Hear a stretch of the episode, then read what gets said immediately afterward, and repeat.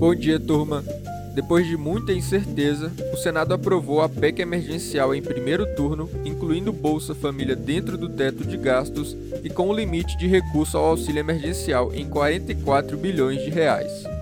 A questão sobre o Bolsa Família levou muita desconfiança ao mercado no pregão de ontem, que saiu de uma queda de 3% para uma alta de 0,7% em poucos minutos depois do presidente da Câmara, Arthur Lira, tuitar que o programa não ficaria fora do teto de gastos.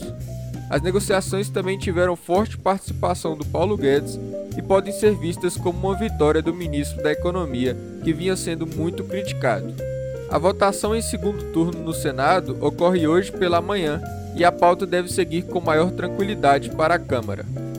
No exterior, os índices amanhecem em queda, de olho nos juros americanos e no discurso do Jerome Powell mais tarde, que deve seguir reforçando a necessidade de estímulos e afirmar que a inflação dos Estados Unidos ainda está longe da meta. A questão é se os investidores comprarão essa ideia. Hoje também teremos a finalização da reunião da OPEP, que vai decidir se aumenta ou não a produção de petróleo. Para hoje é isso, uma ótima quinta-feira a todos.